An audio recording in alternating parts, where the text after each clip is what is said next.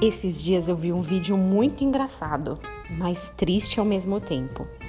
A mãe, coitada, já estressada com aula online, com lição de casa, começa a ler a tarefa para a filha. A barata diz que tem sete saias de filó.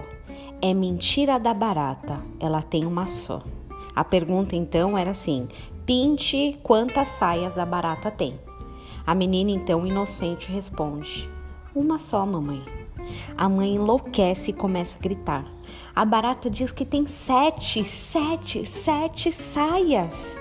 Mas a menina corrige: Mãe, mas é mentira da barata.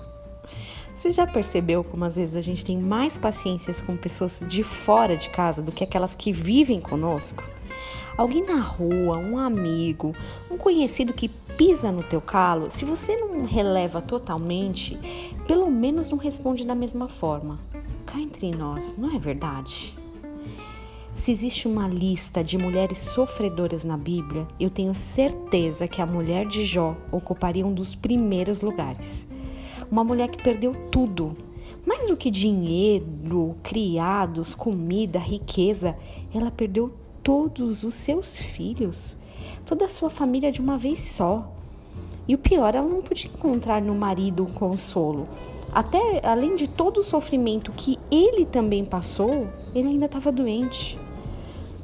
Em algum dos poucos diálogos registrados dos dois, ela desabafa ao marido, amaldiçoa seu Deus e morre, em um grito desesperado de angústia, dor e desesperança. A tradução dessa palavra amaldiçoa no, no original seria se renda ao seu Deus e morra. Se você tem alguma integridade, pede a sua morte. Jó responde na lata: Você fala como uma louca. E ela entende: Você é uma louca. O entendimento dela não está escrito, mas é exatamente o que eu pensaria. Jó também sabia que não tinha o direito de abrir mão da sua vida. Me chama a atenção o fato dos amigos, de forma bem diferente, trazerem peso e mais tristeza ainda para a vida do amigo Jó. Mas ele não responde com o mesmo grau de, uh, digamos, transparência.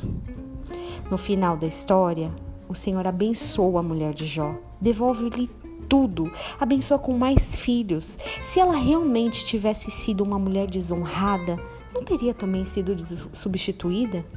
Essa é uma dúvida que tenho. Talvez ela tenha falado sem realmente ter o coração, ter no coração esse sentimento. Em contrapartida, os amigos de Jó foram repreendidos. Eles estavam equivocados. A diferença do tratamento não mudou. Nos dias atuais, a gente continua sendo Jó nos relacionamentos e nos tratamentos com os nossos queridos. Às vezes com respostas atravessadas, falta de paciência, às vezes sem a menor vontade de ajudar mesmo. A propósito, a barata só tem uma saia mesmo. Bom, que a gente possa rever nosso conceito nessa manhã. Tenha um dia abençoado.